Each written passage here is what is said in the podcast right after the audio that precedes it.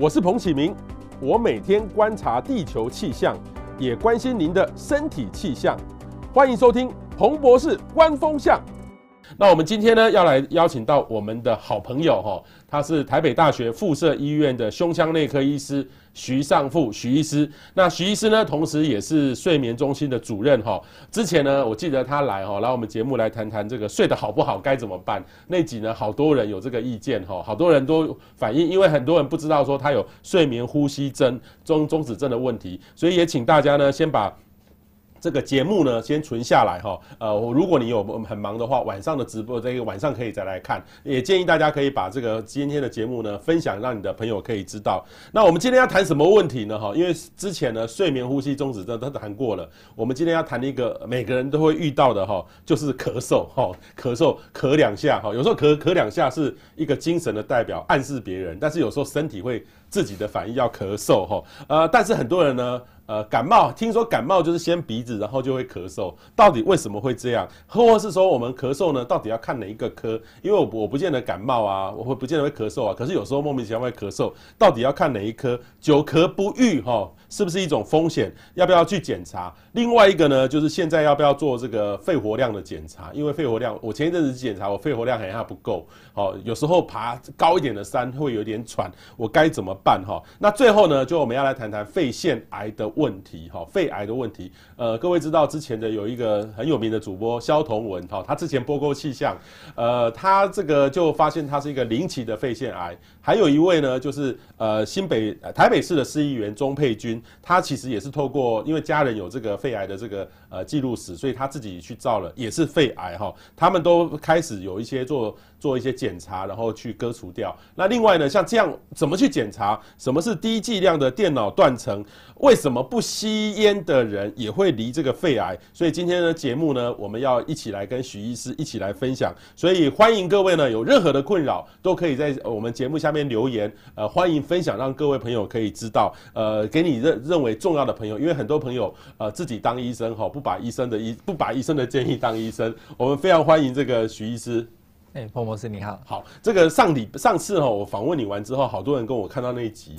就有一次呢，我跟一一群企业界的主管、老板一起吃饭，结果呢，一半以上都带呼吸器。对啊，其实我觉得这个在欧美其实是一个很普及的观念，他们知道说，如果睡不饱，然后睡觉会打呼，就要怀疑是睡眠呼吸综合症。而且欧美因为很了解，所以他们的检查率很普及，所以他们大概可以分出说。呃，根据他们的统计，大概在成年男性，大概有五分之一，五个人就有一个人有这个呼吸综合症的问题。那其实，在台湾检查的数量比较少。哦，所以这个普及率目前还不是很确定，但是我们相信一定不低于外国人，因为台湾的问题是这样，就是外国人几乎都是要肥胖才会有呼吸中止症。那其实，在台湾人，其实像我，有时候我有些病患回诊做了检查，说，哎，我跟他说你有个中度的呼吸中止症，他就说，可是我不胖啊，我标准身材，为什么会呼吸中止症？那我通常就会举我自己做举例，我就说。像我也瘦瘦的，但我也有一个轻度的睡眠呼吸中止症。哦，所以在亚洲人的问题是，亚洲人刚好跟外国人不一样。亚洲人因为我们的种族的关系，我们的呃头型和脸型比较扁，所以我们的呼吸道相对的比较窄一些。所以我们在某些呃有一些，譬如先天鼻子过敏啊，然后脸型比较扁的人。身上其实不一定要肥胖，光结构的狭窄就可以造成轻症不一的呼吸中止症。OK 哈，请大家注意这个睡眠的问题哈。我跟那一群呢，因为他们本身都呃事业很有成呐，可能也因此就很注意自己的身体健康。那也可能是因为事业很有成，压力很大。把自己搞坏了 哈，所以一半以上都在带哈啊，聊起来还蛮好玩的哈。所以我们徐医师呢，现在是胸腔内科哈，然后另外呢也是呃睡医院的台北医学大学附设医院的睡眠中心检查室的主任哈。这个就是去你们那边睡一个晚上，我去睡过，对，就睡一个晚上就知道你有没有，对不对？哦，不能觉得自己有或没有，对不对？不一定。对，其实呃，这个有时候。呃，很多人都没有自觉哦。很多其实我遇到很多状况，就是夫妻来，然后其实先生都是被太太拉着来的，因为太太就说他不只会打呼，有时候吵到他睡不着，他就起来看他呼吸，然后他觉得他好像打呼打一打会不呼吸，很害怕哦，所以把先生带来。但是先生因为睡着了嘛，自己当然都不知道，所以先生都是否认的啦。但很多这样子，太太有观察到现象，最后做了。大概一半以上都是有呼吸综合症的。请大家特别注意哈，刚才医生讲的时候，我们台湾比例比较低，不可能是不知道没检查，对，可能是低估了。对，所以请大家哈，你你如果你是女性朋友，身边的枕边人哈，如果真的打呼，真的请他去做这个检查，还蛮重要的哈。好，医生，这个其实这个咳嗽哈，开看哪一科哦？我以前咳嗽大概都去。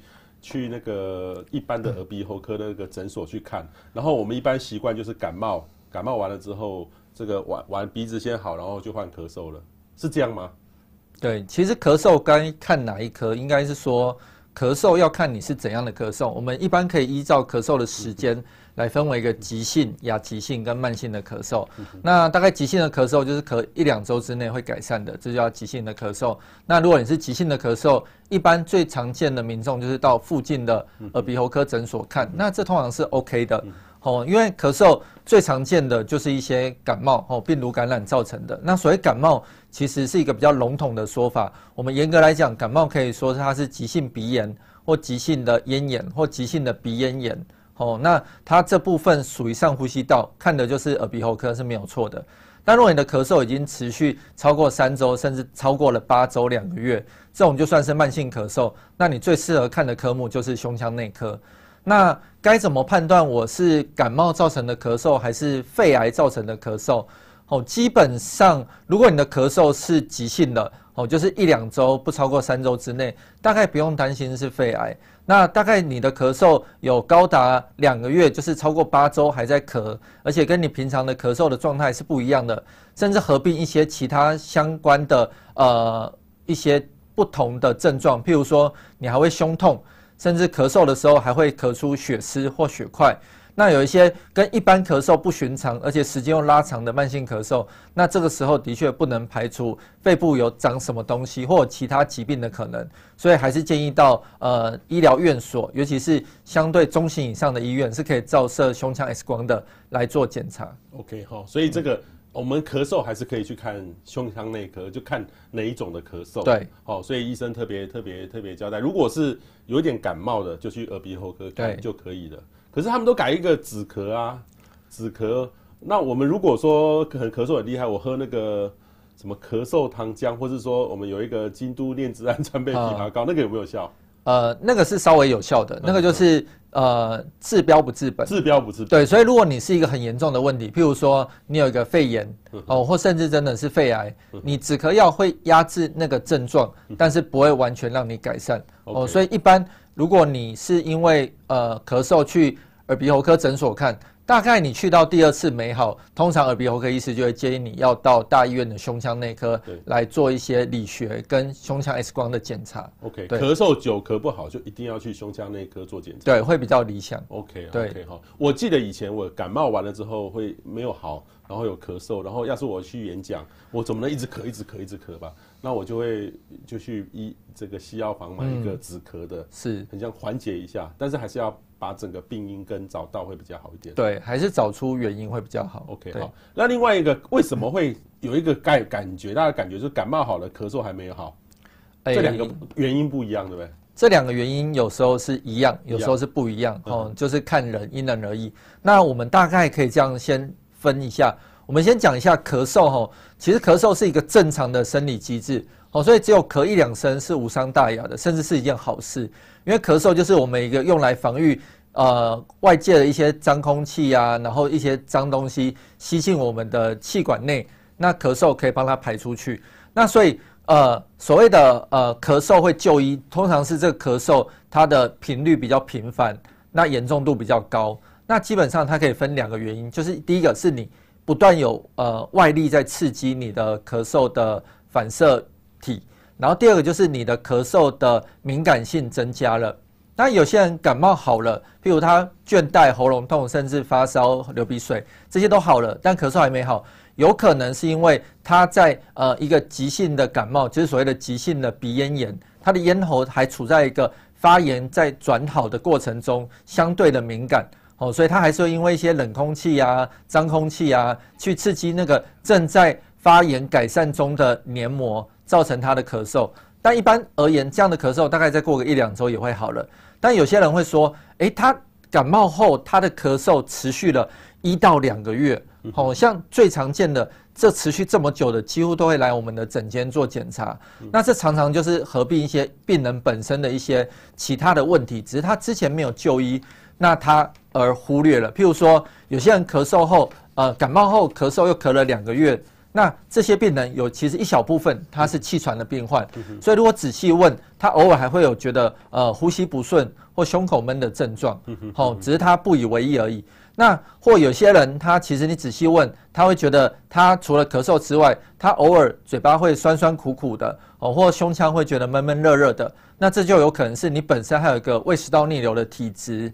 那在咳嗽呃感冒之后，胃食道逆流的体质又引起来。所以整个咳嗽就整个拉的比较长，哦，或是有些人他其实是一个过敏儿，哦，他其实每天早上起来都会打喷嚏、流鼻水，那他觉得这个从他小时候到长大都这样，他也不以为意，也觉得对生活没有太大的影响。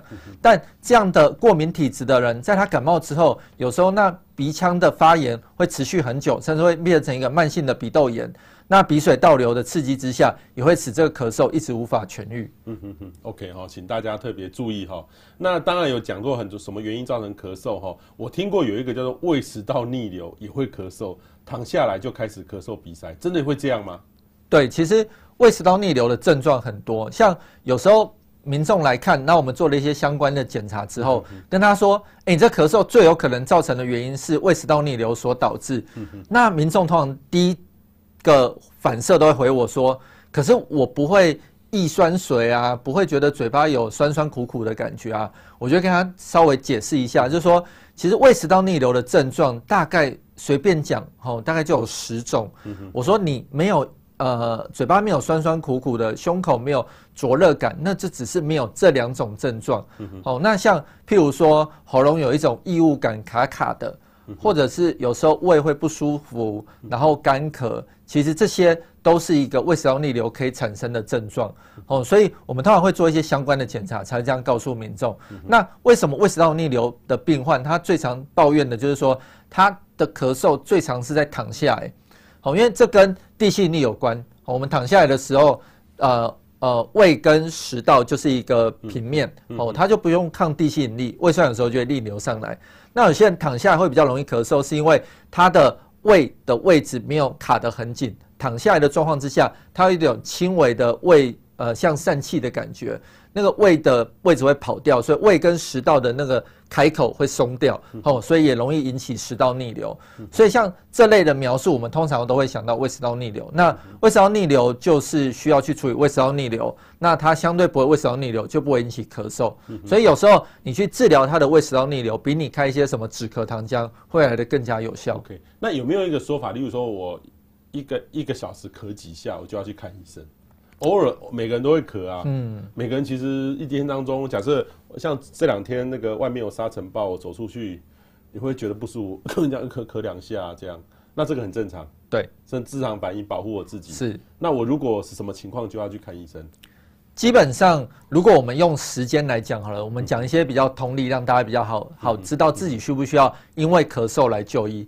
第一个时间。如果你咳嗽断断续续，不管严不严重，你断断续续的咳嗽超过八周以上，哦，就建议一定要来就医。因为不管你最后检查起来是慢性鼻炎、鼻水倒流或胃食道逆流，但这个东西一直在发生，影响到你的生活，哦，而且对于你长期之外，其实还是会有一些慢性的影响。时间拉得比较长，八周以上，就建议一定要看。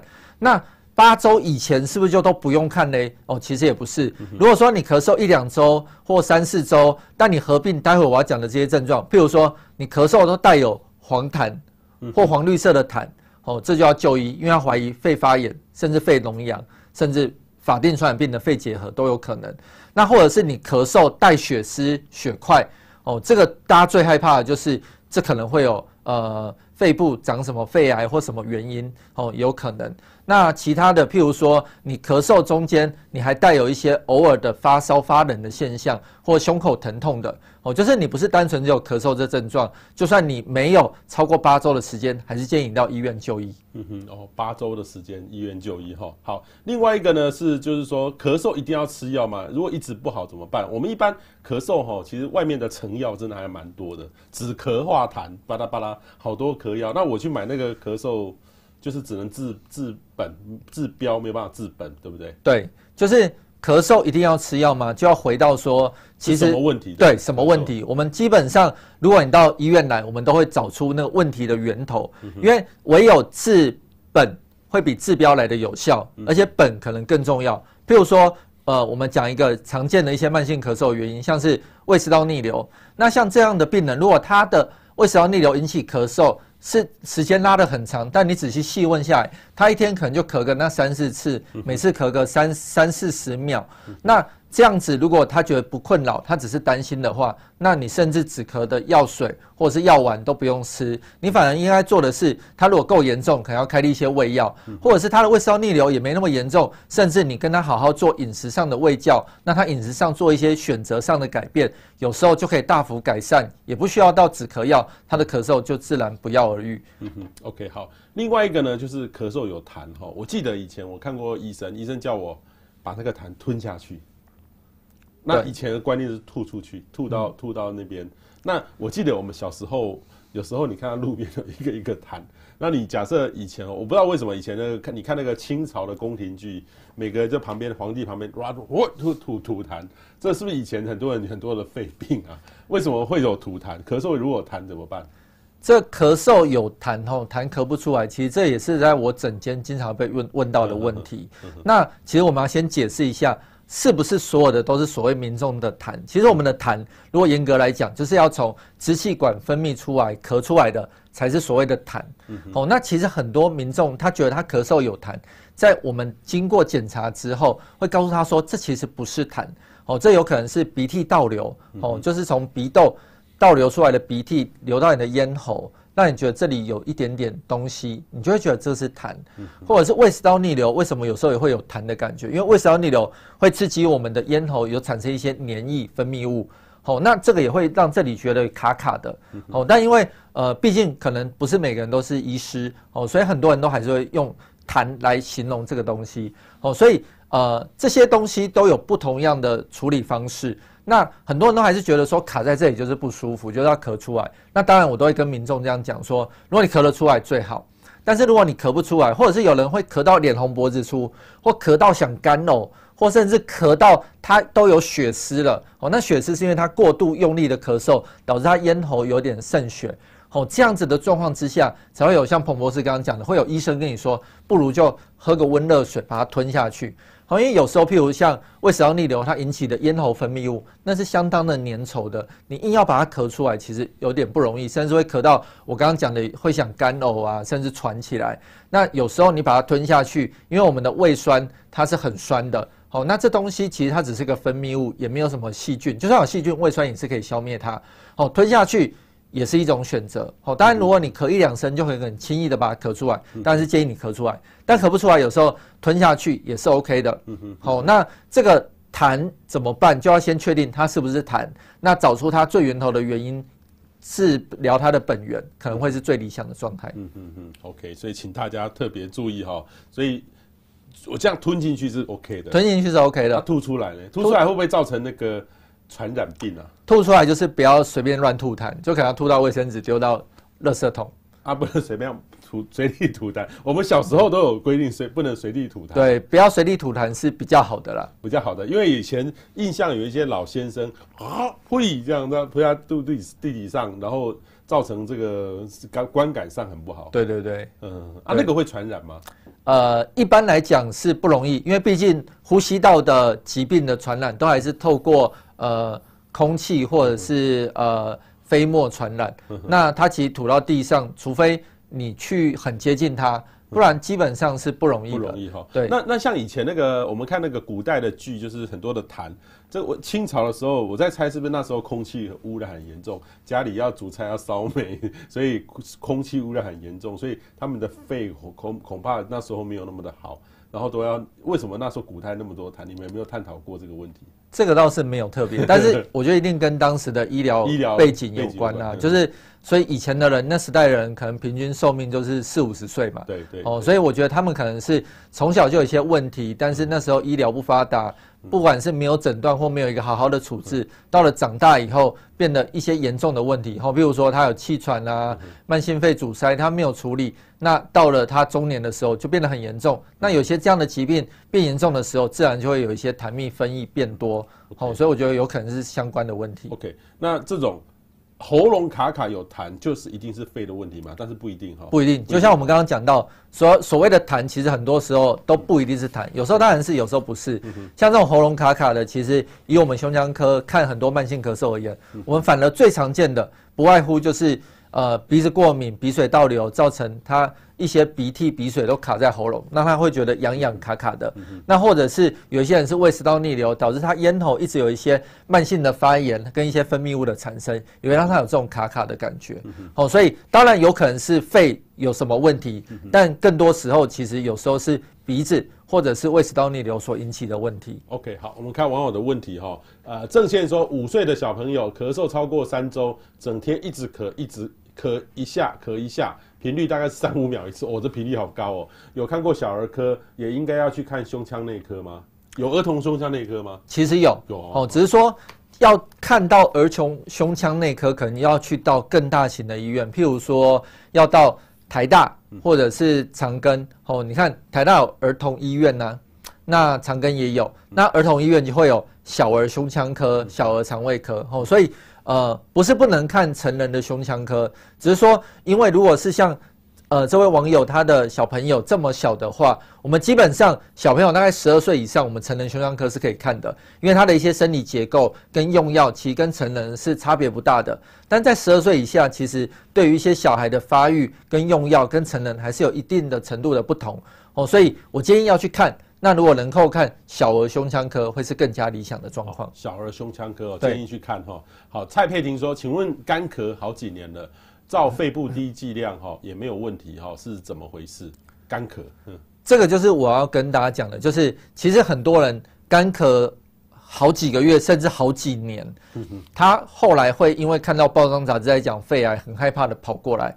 哦，那我第一件事就会先跟他讲说，其实根据我们之前的一些研究分析，大概慢性咳嗽是跟肺癌相关的，癌症相关造成的慢性咳嗽，大概只占慢性咳嗽中的大概两 percent 不到。哦，所以其实你九十八 percent 都是一些其他问题引起的。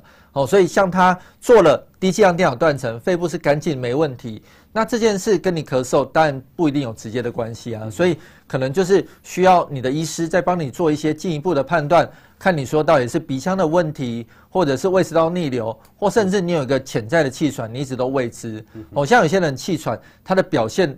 的样子就是所谓的咳嗽型气喘哦，他不一定会觉得真的喘，或者那是笑鸣声，他就是这样时不时的一直干咳哦。那如果你真的有这样的状况，你去找出来，譬如如果你真的是咳嗽型气喘，你开始去用一些气喘的支气管扩张剂的保养跟治疗，有时候你知道一两年之内的慢性咳嗽就会慢慢的改善了。嗯嗯，好，这个鼓手林说，咳嗽会导致味觉跟嗅觉的丧失或降低吗？哈，我我觉得是鼻子。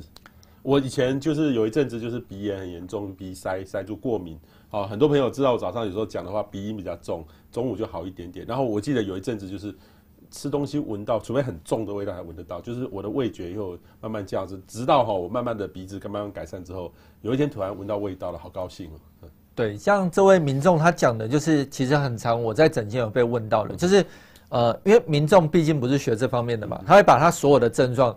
都讲出来，然后他有时候还会把症状的先后顺序自己组合一下。哦，那呃，像他这样的症状，最有可能就是其实他应该是就像彭博士讲的，他的咳嗽最有可能是一些慢性鼻炎所导致。那因为他有一个慢性鼻炎，所以鼻水倒流造成咳嗽之外，因为慢性鼻炎也让他的嗅觉变差。哦，所以应该是说，如果有民众这样跟我讲，我就去帮他做一些鼻腔的检查。确定这件事之后，开始治疗鼻腔，哦，不止咳嗽会好，连嗅觉都会慢慢的改善。嗯嗯，好，这个鼻子是很重要，这两个是一起的哈。这个杨哈 J Jazzy 啊杨说，请教医生，讲话就想咳的原因是什么？因为睡觉躺下都不会。哎，对啊，这个是一个问题呢，就是为什么咳嗽？就是说讲话的时候就想咳，然后我躺的时候就不会咳。对，这个就是如果说讲话会想咳，但躺下来不会想咳，那通常我们就会看他说他讲话会想咳这件事是发生在什么样的状况之下。譬如如果说他是在一两周之前，他有个急性的感冒，哦，就是有喉咙痛啊、鼻塞、流鼻水，好了之后，但是他只要呃一讲话讲多了，他就会想咳，那就是我们刚刚有提到的，就是他有可能这个急性的感冒，也就是所谓的急性咽喉炎，虽然好了，但它黏膜正还在慢慢的恢复中，还是相对的敏感。哦，所以当你讲话讲多了，外界的一些冷空气或者一些脏空气刺激到我们相对敏感的咽喉，你就会想咳嗽。哦，那如果是因为感冒引起的，像这种讲话会咳嗽的状况，大概再过个两三周就会慢慢的好了。但如果说其实你并没有之前有一个感冒，你就是突然这。几个月来，就是讲多了话就会想咳，那就要就要怀疑一些慢性的问题，好像是有些人他慢性的鼻炎，夜间的长期鼻塞，他自己不知道，他睡觉的时候嘴巴都开开的，用嘴巴在呼吸。那用嘴巴呼吸有什么坏处？好，第一个最明显的坏处就起来会口干舌燥。那只有这样而已吗？哦，其实不是。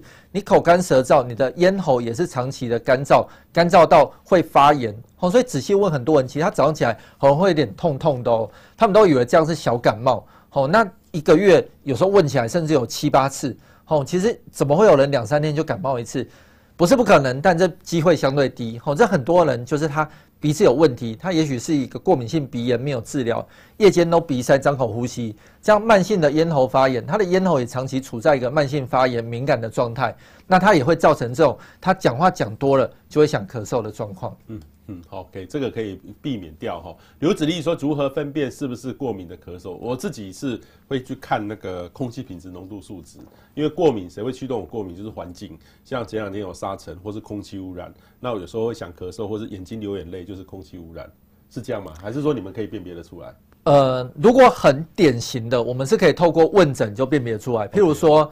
常常呃一些因为过敏原因鼻水倒流而咳嗽的病人，如果他真的是一个过敏体质很明显的人，我们经常也问得出来。譬如说，我都会问病人说，你会不会容易吃东西或在一些比较不干净的地方，有时候皮肤会长红疹、荨麻疹会痒啊，或者是你会不会时不时觉得眼睛痒痒红红的，会想去揉啊？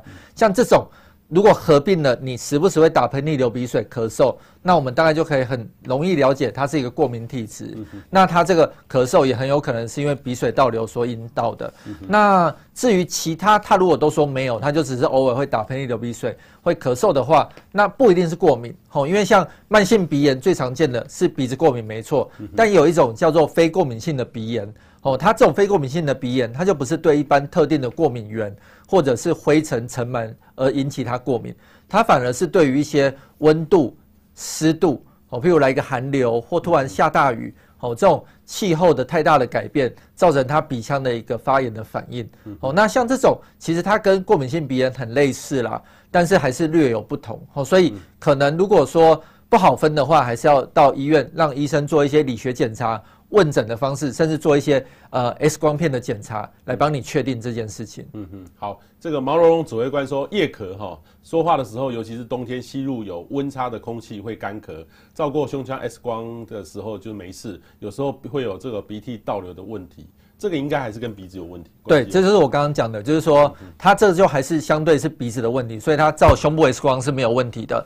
那我就说鼻炎就是有分过敏性和非过敏性。刚刚讲到了一类非过敏性，就像这个网友说的，其实它是对气温的变化哦，突然来一个寒流或气温骤降，或外面是呃三十六七度的热天，突然走进冷气房，那温差太大。那如果你有这种所谓非过敏性的鼻炎，你就会造成鼻子突然有些分泌物倒流，就会引起你咳嗽。OK，好，呃，欢迎各位朋友哈，如果有任何的困扰，欢迎留言跟我们分享。最重要的是把今天的节目分享给你认为需要的朋友或重要的朋友，让他们知道哈。因为这个健康的东西呢，呃，如果要自己当医生，一定要听从专业的知识的概念哈。每个人都有一些基本的概念，就可以保护好自己跟保护好别人哈。那另外一个呢，就是喘不过气哈。其实喘不过气呢。我有遇过那种会气喘的朋友，他真的会喘不过去。我有听看过，然后就喷一种东西，他就好一点点。随身要带，哦，没有带的话，他很馋，他就会很很很不舒服。然后我也遇过一种，就是爬楼梯，爬了好几层，每每个人都会喘吧，哈，每个人都会喘。那那这两种是不一样的，对不对？对，就是这在问诊上，我们通常问说，你的喘是活动才会喘，还是说你有时候在静止的状态之下，你会觉得呼吸不顺？哦，因为这两件事是有一点点不一样的。那如果说你连不动都会喘，那这个问题通常都不是一个太小的问题。哦，这问题有可能说你有一个气喘，而且它正在急性发作，或你有一个慢性肺阻塞，它正在急性发作，或者是你有什么呃呼吸道的狭窄等等问题。哦，那这个就需要透过一些，譬如肺功能检查或 X 光片来做出一些判别。那如果你是活动会喘，那这件事就相对复杂了，就是要看你说你做的活动多激烈才会喘。譬如说你只是在平地走路走个五十、一百公尺。这在一般人觉得轻轻松松的事，就会造成你喘。哦，那这可能对于我们医生而言，也是一个很重要的警讯。比方说，你的肺活量是有相对的问题的。但如果说你是爬了五六层楼才会喘，那基本上看你的年纪了。如果你说你是个十八二十岁的人，这样就会很喘，好像也不太对。但如果你今天是一个六十五岁以上的人，你爬五楼会喘，休息个三四分钟会好，我觉得大概是不用太担心。哦，但是如果一个老人家，他们跟我们说，譬如他家住三楼，他以前爬到三楼是一点点喘，休息一下就会好。哦，他现在爬到二楼就喘吁吁。哦，跟他自己以往做相比，有一个明显上的落差差异的话，也是有意义的。那像这些问题，哦，其实造成的原因太多了，还是需要做一些进一步的检查才能够厘清。嗯嗯。那医生，那我如果自己爬了个五楼五楼五楼，我相信每个人都会这样，就让他这样喘一下，心跳会加速，这样喘一下，那该怎么办？其实，如果你并没有任何肺部或呼吸道的问题，你只是因为活动量太大造成的喘，那我觉得就是除了休息之外，如果你觉得自己的活动量喘的状况比较严重，那你可能要回想一下自己是不是运动量不足、肌力不足，好，就可以做一些呃肌力的训练，会有所改善。像像我要是这个有一阵子比较没运动，哦，很忙很忙啊，做一些剧烈运动也会喘。但是如果一直都有在规律运动的话，就比较不容易喘。对，这对的吧？对，OK 哈。所以这个，但是如果喘的时候就要停下来，对不对？对，当然，就是我们都会跟民众说，尤其是有一些像是气喘或慢性肺阻塞、肺部肺活量有问题的民众讲说，你们可以运动，适量适当的运动对你们也有好处。哦，但反而言之，就是说，如果你过量。你为了运动，运动到很累很喘，你都还不休息，有时候反而会适得其反，会造成缺氧，反而会对于你的呼吸系统或甚至全身造成一些发炎反应。对，所以这个要做，就是有一种肺部检查哈，这个是是哪些？因为我记得跟医生跟我讲过，以前做过一个类似这种吹气的，对，那个就是这个实验嘛，就是看你的肺活量的问题嘛。对，我们现在一般胸腔科做的肺功能检查，大概可以分成两大类哦。第一类就是坐在一个密闭的空间中，然后会叫你含着一个管子，用力吸，用力吐哦。这种是静态的肺功能，它可以看出一些肺活量的变化。但如果是我刚刚讲的，有些人他是一些活动才会喘哦，他也许做这个静态的肺功能。会看起来是相对正常，找不出原因，那我们就给他做一个所谓的呃六分钟走路的呃肺功能，哦，就是会让他静态的先做一次，然后会在我们医院的一个特定的长廊，叫他以最他最快的速度一直这样反复折返走六分钟后，再来做一个肺功能，我们就希望做透过一个稍微有一定强度的运动。之后的肺功能，看看是不是有一些什么样的变化，有时候可以找到一些早期的一些肺活量的改变，或一些早期支气管的问题。OK，好，所以这个就大概就是做这些，各位可以去胸腔内科找哈。那有一种训练肺活量哈，我记得以前那个这个有一个说法就是说啊，足球队或是什么队，他们很多很跑来跑去很累，那他们会去移地去高山训练，因为高山比较缺氧，所以用缺氧的地方做肺活量的训练，这这样有用吗？呃。这样的确是对于某些人是有用的，但是不建议民众做到这么像运动员这样的事情呢、啊。其实现在是高龄化社会，很多都是老人家，像老人家根本不可能做到这些状况嘛，也不可能说上什么健身房，所以有时候老人家在家就可以做的最好的肺活量的训练，就是请他做一个呃腹式的深呼吸，哦，就是做一个腹式呼吸，然后而且深吸深吐。哦，其实有时候老人家光能够每天一直持续的做这件事情，他的肺活量就会得到一定程度的改善。但当然，对于中年人或年轻人，你希望把你的肺活量练得更好，那你就是去呃，不管是跑步啊，或健身房做一些有氧无氧的运动，增加你的肌力哦，的确也会对你的肺活量有帮助。因为我们呼吸其实靠的不是只有肺部，还有我们这些呃胸腔呼吸肌肉的力量哦。所以有些老人家他其实最后活动喘的原因，我们查起来心肺并没有太大的问题哦，而是因为他可能长期的食欲不佳、消瘦，都坐在椅子上哦，呼吸肌太无力，导致无法。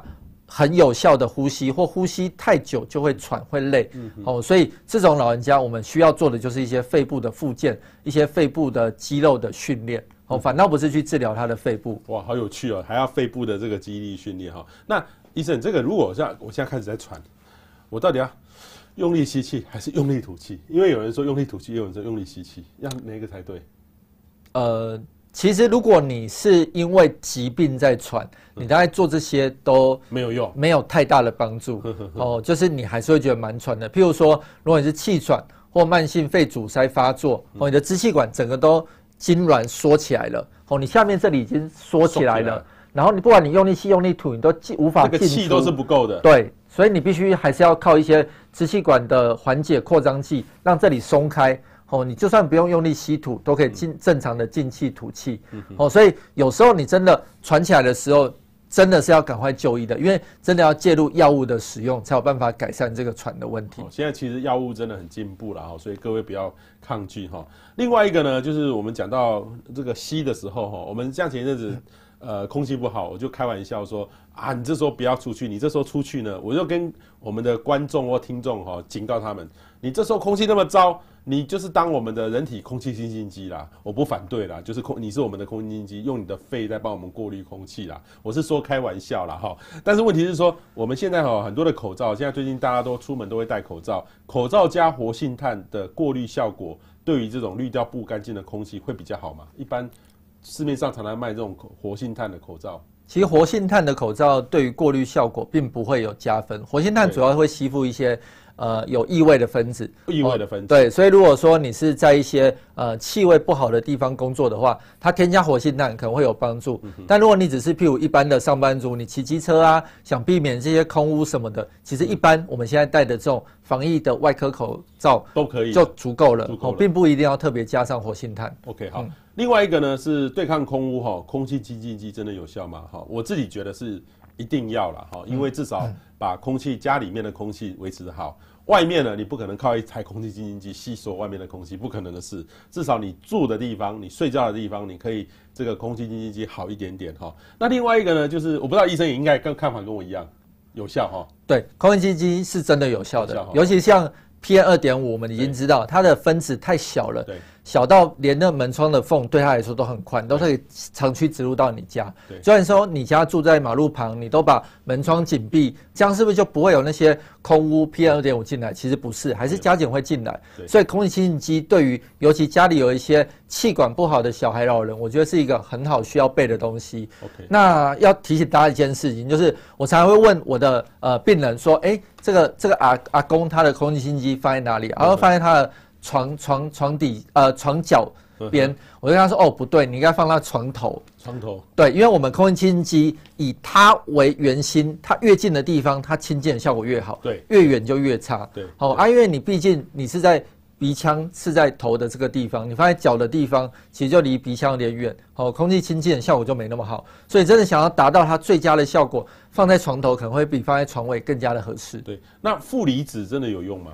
这些多少都还是有一些帮助，但其实只要是一个呃合格的空气清新机，我觉得就足够了。然后放在一个正确的地方，我想这样的效果就会比没有用的来得好的很多。OK 哈，另外一个呢就是抽烟了哈，很多肺部的原因大家都是抽烟哈，肺癌，肺癌的是不是大多数都抽烟引起的？呃，大部分的人的确都是有抽烟史的。OK，那有人说哈，说我我为了避免得肺癌，我就抽烟就抽到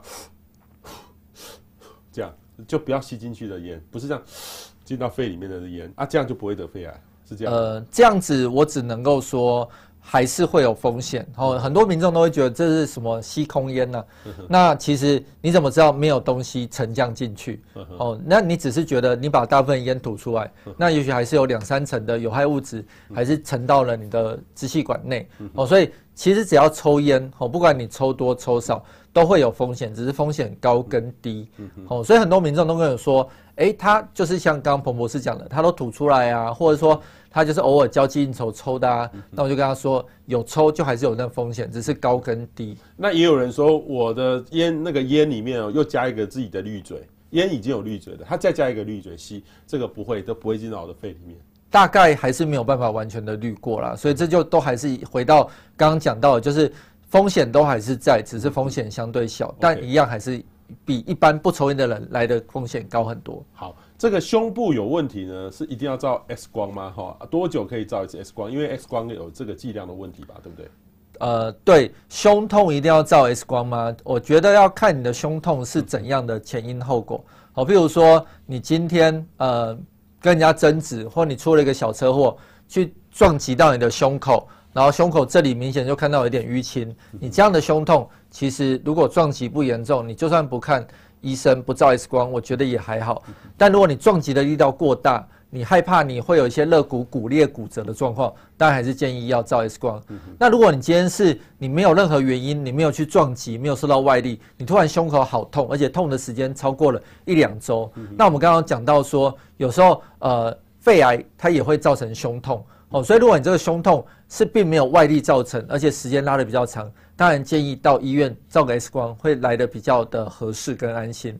那至于多久可以照一次 X 光，其实这件事情我都会反过来跟民众讲，就是说应该是说看你有没有需要照 X 光。吼，所有医疗的处置都是好处跟坏处的比较。吼，当好处远大于坏处的时候，就值得做这件事。那我们先来讲一下，就是辐射剂量这件事情，依照辐射能呃原子会的建议，其实一般民众每年的累积辐射剂量在五毫西弗以下都算安全的。那照一张胸腔 X 光大概是零点零二到零点零三，那可以很多张。对，所以就是说你一年其实你照个一百到两百张都还在标准安全范围之内。但是这就像是吃泡面呐，就是说你三百六十五天一吃一两天是无伤大雅，但如果你吃了三百天，一定还是相对比较没有那么理想。哦，所以。会回到源头，就是说，如果你该照的时候，我觉得你千万不要拒绝照。但是如果你不该照的时候，如果医生就告诉你说，哎，你上周照过没有问题，你因为不不放心，这周又跑来照，这样不必要的辐射剂量的暴露就是不需要的。OK，好，各位有问题的话哈，先留言哈，我们等等会统一来请医师来回应哈，所以欢迎大家分享哈，让你的朋友可以知道哈。另外一个，你看医生，你刚才讲到一个叫做慢性肺阻塞哈，对，那它跟气喘到底有什么差别？像我知道知道吸烟的人哈，很容易得到，不见得是肺癌，叫做慢性肺阻塞的病，对不对？对，气喘吼通常是两个原原因造成的，一一部分就是先天遗传的，一部分是后天环境诱发的。那基本上气喘的病人常常这两件事都有，所以气喘大概大部分的人不是全部哦，他通常他青少年儿童时期都应该会有病史才对，或他会有家族史。哦，但是这也不代表说你。年轻的时候没有气喘，你老了就不会发生气喘哦，有可能是一个晚发性的气喘，只是比例相对低一点。那慢性肺阻塞它刚好跟气喘比较不一样，慢性肺阻塞几乎都是后天所造成的，大致上就是说我们长期吸到一些有害的气体，去让我们的肺部支气管慢性发炎所导致的结构的变化。那这有害的气体其实最常见的就是抽烟哦，在台湾大概慢性肺阻塞八成的人都有抽烟的病史。好，所以基本上，如果病人抽烟的时间够长，一天抽的数量够多，他有一个活动喘或时常会咳嗽有痰，我们就会怀疑他有可能是一个慢性肺阻塞。那这个东西就是做肺功能检查 X 光就可以得到一个很确定的诊断。那刚刚有讲到，它其实是一个有害的物质，所以不吸烟可不可以得慢性肺阻塞？可以啊。譬如说以前在还有那个挖矿的时期，哦，你在矿坑里面，对你做了二三十年。一直吸到那些东西，呃，会造成尘肺症以外，有时候也会造成所谓的慢性肺阻塞。好，或者是你是做一些化学工厂的，好，那你也做了十几二十年，你一直在吸那些化学的药剂，那些挥发了有毒的气体，也有可能会造成一个慢性肺阻塞。只是跟抽烟比起来，他们相对的比例还是稍微低了一些。嗯哼哼哼。好，另外一个呢，就是说这个就是肺腺哈，我记得有两种，一个是肺癌，一个是肺腺癌。那很多人还是分不清楚。我有时候自己看过一下就忘记了，什么是肺腺啊？为什么会得肺腺癌？它跟肺癌是不一样的，对不对？其实肺癌跟肺腺癌是讲一样的东西，就它只是呃，肺癌是个同层，就像是狗。那其实肺癌主要分三大类哦，就是肺腺癌、小细胞肺癌、鳞状细胞癌，就像是狗里面有博美。然后有拉布拉多，有黄金猎犬，哦，它都是属于肺癌的一类。只是说肺腺癌，不管是在国外还是台湾，它是占比最高的，哦，所以最常在报章媒体中提到。哦，所以很多人就会觉得说肺腺好像是一个独立的哦，没有，它其实是属于肺癌的一种，只是它是一个占比最大、最常见的一种肺癌的类型。嗯嗯嗯，对。所以等于是那肺腺它在哪哪里？有肺有肺腺吗？呃，它的肺腺癌的那个肺腺，并不是说真的有一个肺腺长一个癌症，它是说它的那个细胞癌化的形态是属于叫做这种 adenocarcinoma，就是所谓肺。肺腺的这种形态，它是一个形容这个肺癌的形态。我以为像一般的腺一样有一个肺腺。没有没有没有，它就是在肺部、胸腔，任何地方都可以长出肺腺癌。只是说它的这种癌化的形态，它是以肺腺癌来呈现。那有些是以小细胞肺癌呈现。哦，所以有不一样的名称。对，那为什么说这个台湾不吸烟的肺癌的患者增加特别快？怎么样才能早期诊断、早期治疗？台湾不吸烟的肺癌患者增加特别快哈，其实我们目前发现主要都在女性。女性哦，我们看菜吗？对，其实之前在呃国家有一篇研究，就分析我们健保之前这过去十五年来一些不吸烟得到肺癌的女性，发现的确婆婆妈妈煮煮饭煮菜炒菜是一个吸进油烟，是造成他们肺癌增加呃罹癌的一个风险之一。哦，而且这个研究很有趣哦，它还有分说。发现你煮的一天煮三餐比煮一餐风险高，你煮三十年比煮十年来的高，你煮菜喜欢用猪油比用植物油来的高，哦，然后你煮菜的方式喜欢煎啊、炒啊，会比你喜欢用一些水煮清烫来的高，好，所以就是说你用动物油，然后长期用炒的、煎的，然后接触的范围越大。哦，这个机会罹癌的风险就越高。那你说有什么改善的方法？其实一定要装抽油烟机啦。那第二个就是说，如果你觉得不会太热的话，抽油烟机在家戴个口罩。哦，其实尽量阻隔你吸到那些油烟的状况，也可以改善这个肺癌罹癌的几率。嗯，好，等于妈妈做菜戴个口罩，对，保护妈妈。对，好，那我自己的做法是，这我前一阵子也全家哈就去做那个照那个 LDCT 啦。叫做低剂量的肺部电脑断层，电脑断层扫描，就是很快哦，就躺在上面，然后那个看那个大的机器，那个机器很像平常都是照那个全身的电电脑断层的嘛，哈，对，不是只照肺部嘛，全身都可以照嘛，对，全身都可以照，只是说我们通常医生会看你哪边怀疑有疾病，就只照哪一边，因为这也有跟我刚刚前面讲的一样，就是跟辐射剂量的暴露有关，对对，哦，所以如果譬如你。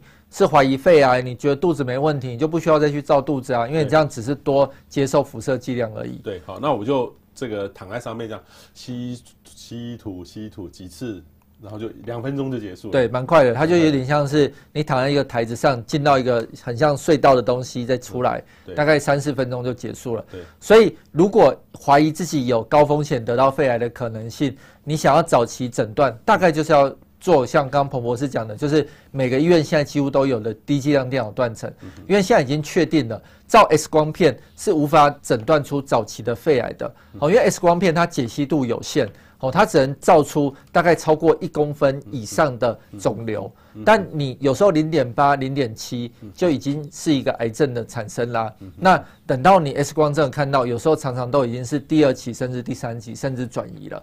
哦，所以如果是一些高风险族群需要去做呃早期的诊断筛检的话，我们都会建议他做这个低剂量的电脑断层来做早期的筛检，因为低剂量电脑断层它的。敏锐度很高，哦，哪怕你零点三、零点四这么这么的小，它都可以抓出来，哦，但是在你只有零点三、零点四的时候，不管你照十张、一百张，哦，几个医生来看都是看不出来的。嗯哼，因为这个哈，我很久以前去做过一次，那时候大概还要七千多块，但是现在的费用降了很多，现在大概都四五千块，四五千块左右。然后呃，而且现在当时很贵了哈，然后我记得当时是说。呃，医很多的医院的健检中心都有做，我们也可以去看门诊，去找徐医师，啊，徐医师评估完之后也可以去做嘛，哈，当然那个要自费嘛，对不对？对，健保不会付这个钱。健保大概就是健保付，就是付说你 X 光有怀疑的肿瘤的时候，健保就绝对付。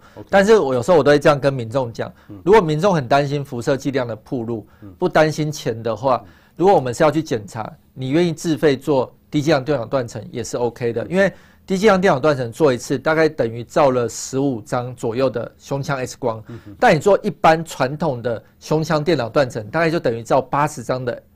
呃，X 光的辐射剂量，哦，所以如果不考虑钱，一定是低剂量是相对好的，哦，但是如果你考虑钱，那就看你符不符合健保。如果你符合健保，然后又不想要自费，嗯，我觉得那个辐射剂量也还在一年可以接受的范围之内，也是 OK 的。但如果今天经济不是你的考量，身体呃辐射剂量的暴露还是你比较大的考量的话，那我当然还是会建议对于。胸腔 X 光有异常的病人做低剂量电脑断层，可能是一个更佳的选择。嗯嗯嗯。所以等于是说，呃，建议大家哈，母亲节哈，如果要对妈妈好一点的话，带妈妈去做，因为我有遇过很多年长者都妈妈都不知道，所以这个其实是照一下。因为如果真的有问，你有没有遇过说妈妈突然咳嗽很很很不舒服，去照一下子就末期了？呃。当然，这种还是有遇过哦。对，因为其实基本上根据我们的统计分析，大概你有症状，因为癌症有症状而来就医发现的，大概有七成以上都是第三期、第四期，也就是不能开刀、不会痊愈的那个族群。哦，真的。对，所以为什么这四五年来这个低剂量电脑断层的健检越来越盛行，就是因为现在癌症虽然可以控制的很好，可以活的时间拉长很多。但如果你是在第三、第四期不能开刀的状况之下，还是没有办法痊愈的。你只有在第一、第二期把它开干净，才有痊愈之说。那基本上，如果你没有特别去做一些较精密的检查的话，你很难得会在很早期就发现它，因为它很早期，肺那么大，它就算长一颗两公分在那边，你都不一定会有症状。对对，所以通常有症状是第三期、第四期对才会有症状。那是那时候。可以治完全治愈的机会就少很多了，就几乎可以说接近于零。哇，接近于零。那如果到第三期、第四期，那个还可以多久时间？就是看你是怎样的癌症类型，好像肺腺癌、小细胞癌，它的恶性度不一样。肺腺癌就比小细胞癌好，它可能存活的时间就比较长。那第二个要看你现在基因是哪一种基因。好，现在肺腺癌我们的治疗现在越来越精准治疗。好，我们不只会去测你是哪一种肺腺癌，还会测你是哪一种基因的肺腺癌。有些基因的肺腺癌，它有一些专门的标靶药物，哦，效果很好。像这类的病人，他也许三年、四年、五年，就算转移了，都不是一个太大的问题。但如果你今天是一个所谓的野生型，没有突变基因的，你只能做化疗。那像这样转移第四期的肺腺癌，可能有时候就是一年半到两年之间。所以，请大家真的注意哈，注意年长者的健康啦，因为年长者累积比较多，所以相对的机会会比较高一点点。对，就是因为我们癌化就是一个 DNA 重组错误，那所以基本上你活得越久，你得到癌症的机会越大。好，所以在谁需要做低剂量电脑断层的三大评估因子中，第一个就是年纪。好，所以如果你今天三四十岁，你没有任何家族史，也不抽烟，其实我倒觉得你也不用。自己吓自己，一定要跑来做这个低剂量电脑断层。但是对于五十五岁以上的女性，尤其有在煮菜的妈妈们，好，五十五岁加你有你有煮菜，好，那我觉得这就有一定程度的风险。这样做可能就有一些好处。嗯哼，好，我们看这个王树叶说哈，两千八百公尺以上的高山会吸不到空气，很喘，要如何改善？我以前遇过，以前去爬一个山，那时候突然去爬，哦，走几步路就好喘。好，那当然，我是觉得我的经验是运动啦，平常自己锻炼很重要，嗯，是这样吗？这个大概没有办法立刻的改善，因为这个是一个正常的现象，因为你海拔越高，空气就越稀薄嘛，就会所谓产生所谓的高山症。所以其实如果说你不是一个经常爬山训练的人，你突然登一个高山，你当然会觉得很容易喘不过气来，甚至会。发生更严重的高山症，那这时候其实你要做的就是下降高度。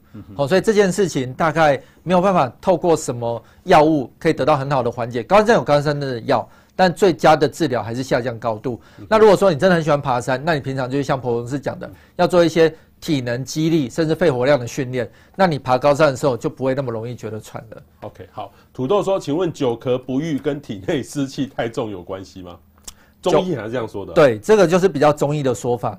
久咳不愈，在西医的说法就是会来帮你做很多的问诊、理学检查跟一些相对应的 X 光的检查，看看你到底是我们刚刚讲的鼻腔、胃食道逆流，或真的你肺部有一个什么慢性的气喘，甚至长东西的问题。嗯嗯，好，这个 Cherry Color 说除湿机跟清净机哪个重要？我的经验是不一样季节啦，除湿机在这个秋天跟冬天的时候，在北部还蛮重要的，南部呢就是这个在这个最近西南风常常会吹南风的时候，南部除湿机。季节就很重要啊，冬天的时候南部是干爽的，那清净机呢就看你那个地方的空气污染。医生，我这样我从我的角度打这样对吗？对，我觉得彭博士讲的还算蛮正确的，就是基本上如果可以，我觉得两个都有最好。两个都有，就有点像汤匙跟筷子嘛。你其实如果都有，你不管吃什么，你基基本上都没有问题。那如果你是住在一个很潮湿的，基本上台湾是海岛国家啦，不管是什么县市，大概都很潮湿，尤其像呃基隆这种地方哈，或宜兰这种更靠海的地方就更潮湿。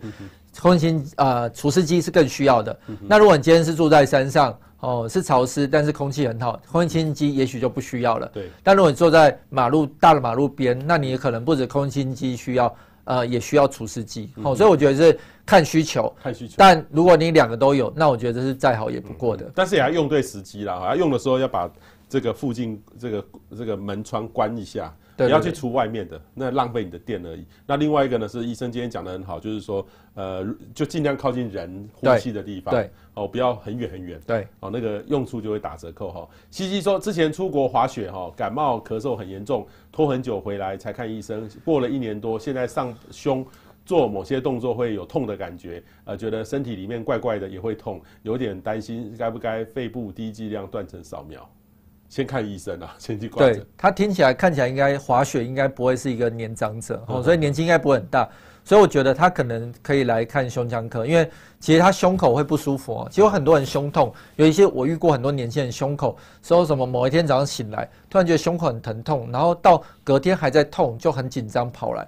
那其实这很多很多来自于的原因，就是你夜间鼻塞、张口呼吸，你夜间过度使用这个呼吸机起伏，导致你深层呼吸肌发炎或肋软骨发炎，就会这样疼痛。那像这个问题就来自于你慢性的鼻子发炎，它会一直存在，所以你这疼痛也会时好时坏，一直存在。哦，但到底是不是这样子？需不需要做肺部的电脑断层？我觉得还是要请专业的胸腔科医师。那基本上。不管，就算我觉得你是鼻子的问题，你来，你有这个胸痛，我基本上还是要帮你照一个肺部的 X 光，做一个初阶的检查，大概就可以理清了。OK，好，可以说哈，听说煮开水也要开抽油烟机，因为也有影响。其实我这边我可以先说我的观点，我没有跟医师套好招。基本上哈，水水蒸气其实也是细小的粒子，好，它也是 PM 二点五的来源，但是水呢无害。所以比较不会用担心，因为 PM 二点五，我们现在 PM 二点五都都是工业产生的，那对身体当然会进到肺泡里面去，所以吸到血液里面是不好。可是水，我觉得应该影响不会那么大，它相对的比较干净。对，水蒸气是没有关系的啦。对对对对，对，除非说你你住的地方那个很脏，就是如果环境没有很好的话，那当然就有关系。对，所以水蒸气是不会造成影响。对对对，好，那个当然它的 PM 二点五会比较高。如果煮水的时候，因为水蒸气要开始要开的时候，对，但它里面没有一些有害的物质，是无伤大雅。跟那个煎煮早菜那个煎拿那个油去煎，对对对，煎是不一样的哈。那个煎那个冒出的烟，我们有我曾经那个拿这个 PM 二点五很贵的仪器去量，那个炒菜煎牛排，在厨房哦也开抽油烟机哦，马上就飙到八十。对啊，对，就 PM 二点五就到八十以上。对，所以抽油烟机跟口罩都能用，是更加理想。对，好，那 Cherry Carter 说夜咳是什么原因造成的？还蛮多种的，对不对？哈，对，夜咳哈，像台湾常见就是鼻子过敏、鼻水倒流，或夜间躺下来的时候胃食道逆流，或者是你喜欢在。吃完宵夜再立刻不到一小时内就去就寝，哦，这种就胃食道逆流高风险族群。那像是有一些人他有气喘，气喘其实在夜间半夜更容易发生一些症状。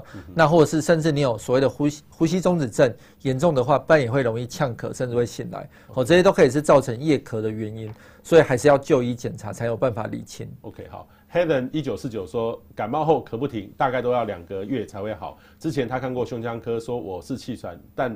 用不用吸剂其实无差别，虽然有做三三次之呃扩张试剂的试验，医生认定是气喘，或许不太严重，所以不晓得是不是真的就是气喘，应该就是气喘了哈。对，大概做三次后，然后医生看了检查，又判定说你是气喘，我觉得大概不外乎你应该真的有气喘，但是我对于他说不用治疗这件事是有带一些呃不一样的想法，基本上都要治疗了，我们。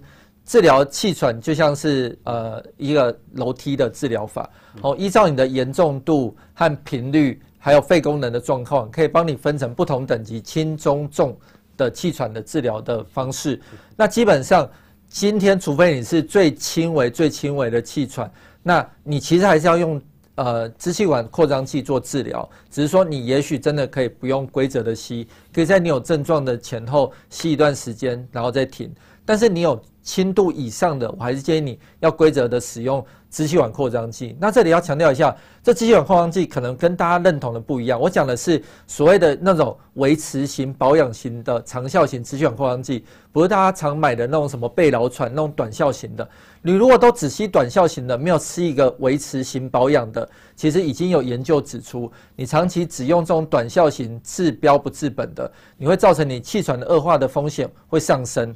我甚至有统计发现，如果你一年超过十二支以上这种短效型的使用剂量的话，会大大的跟你未来气喘相关的死亡率成正相关。嗯哼，好，好。这个珊珊说有支气管扩张，还会不定时咳血，又常支气管发炎，会是肺癌的危险族群吗？会，这群病人其实慢性支气管在发炎，本来就是一个容易癌化的一个高风险。哦，啊，再加上这群病人其实会有很多痰液或喘的问题，基本上除非是他很不喜欢就医啊，不然也不用太担心，因为这群病人通常都会定期在胸腔科追踪。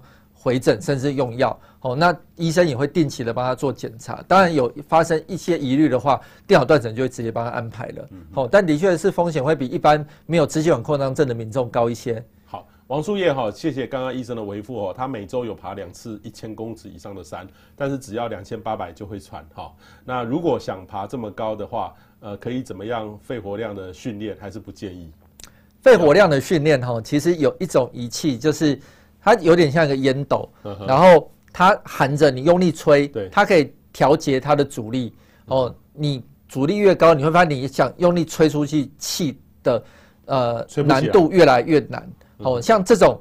常常练就可以练肺功能哦，练有练肺功能的方法。对对对，但就要买一个小小的小小的吸带式的仪器，不 okay, 不 okay. 不会很贵，大概一两千块。一两千块，嗯，哦，原来可以训练这个肺活量。对，所以有些运动选手或用游泳选手，其实他有在用那个东西在训练的。哦，那东西就是对于一些肺功能不好的老人家训练也可以，对于一些运动员训练也可以，只是它的难度等级调的就不一样，老人家就可能调最轻，运动员就调最强的。